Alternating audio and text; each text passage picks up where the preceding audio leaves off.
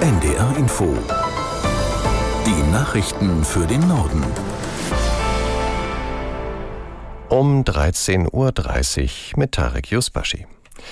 Israel hat den Menschen im Gazastreifen für heute eine sichere Fluchtroute zugesichert.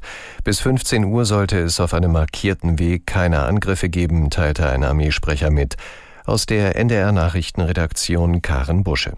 Die Menschen im Gazastreifen seien auf unterschiedlichen Wegen über diese Fluchtroute informiert worden, hieß es. Israel hatte den Palästinensern bis gestern Abend Zeit gegeben, den Norden des Küstenstreifens zu verlassen.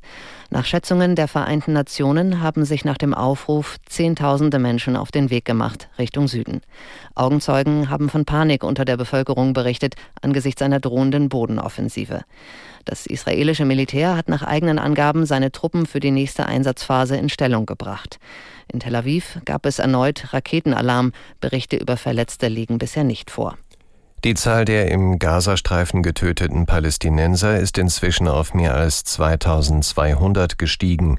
Nach Angaben des dortigen Gesundheitsministeriums wurden etwa 8700 Menschen verletzt. Saudi-Arabien hat nach übereinstimmenden Berichten die Gespräche über eine Annäherung an Israel vorläufig ausgesetzt. Die US-Regierung sei über diesen Schritt informiert worden, heißt es. Der amerikanische Außenminister Blinken hält sich derzeit in der saudischen Hauptstadt Riyadh auf. Er bereist nach seinem Solidaritätsbesuch in Israel mehrere Länder in der Region. Das saudische Außenministerium hatte gestern die Bombardierung des Gazastreifens durch die israelische Armee verurteilt. Alle Formen der militärischen Eskalation, die sich gegen Zivilisten richteten, müssten gestoppt werden.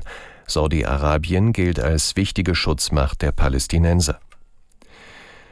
Der Städte- und Gemeindebund hat die Bemühungen der Politik um eine andere Migrationspolitik grundsätzlich begrüßt, stellt einzelne der von den Ländern vorgeschlagenen Maßnahmen aber in Frage. So bezweifelte Hauptgeschäftsführer Landsberg im Deutschlandfunk, dass die Asylverfahren wirklich auf drei Monate verkürzt werden können und dass die Umstellung der Leistungen auf eine Bezahlkarte zur Begrenzung der Zuwanderung beiträgt. Wenn sie verfolgt werden in Afghanistan, in Syrien, dann wollen sie weg. Sie wollen sicher ruhig schlafen können. Sie wollen versorgt werden. Da spielt es überhaupt keine Rolle, ob sie in Deutschland Sachleistungen, eine Bezahlkarte oder Bargeld kriegen.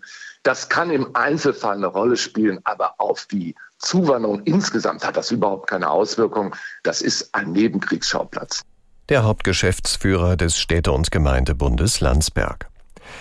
In Neuseeland wird es nach der Parlamentswahl einen Regierungswechsel geben. Deutlicher Sieger ist nach vorläufigem Ergebnis die konservative National Party mit ihrem Spitzenkandidaten Christopher Luxon. Aus Singapur Florian Barth. Nach Hochrechnungen hat die konservative Nationalpartei die Parlamentswahlen in Neuseeland mit mehr als 40 Prozent der Stimmen gewonnen. Nach sechs Jahren in der Opposition. Der Vorsitzende Christopher Laxen ist ein politischer Neuling. Der 53-Jährige sitzt seit drei Jahren im Parlament, war vorher Vorstandsvorsitzender der Fluggesellschaft Air New Zealand. Seine Partei wird voraussichtlich mit der nationalliberalen ACT eine Koalition bilden. Verlierer des Abends ist die bisher regierende Labour-Partei mit ihrem Vorsitzenden Chris Hipkins. Der hatte das Amt Anfang des Jahres von der populären Jacinda Ardern übernommen.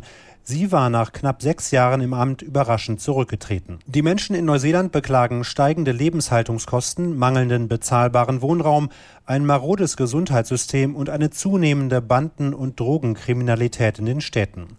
Diese Themen hatten auch den Wahlkampf dominiert. Frankreichs Präsident Macron hat nach dem tödlichen Messerangriff auf einen Lehrer 7000 Soldaten für verstärkte Sicherheitspatrouillen mobilisiert. Sie sollen am Montagabend bis auf weiteres Stadtzentren und touristische Orte kontrollieren. In Frankreich war gestern die höchste Sicherheitsstufe ausgerufen worden, nachdem ein ehemaliger Schüler in der nordfranzösischen Stadt Arras einen Lehrer erstochen und zwei weitere Personen schwer verletzt hatte. Nach Angaben der Polizei steht der 20-Jährige auf einer staatlichen Beobachtungsliste potenzieller Gefährder. Die Westküstenleitung von der dänischen Grenze bis Brunsbüttel ist offiziell in Betrieb genommen worden. Netzbetreiber Tennet und die 48 Anliegergemeinden feierten die Eröffnung der 140 Kilometer langen Stromleitung. Sie gilt als wichtig für die Energiewende, weil sie große Mengen Windstrom von der Westküste Schleswig-Holsteins aufnehmen und transportieren kann. Und das waren die Nachrichten.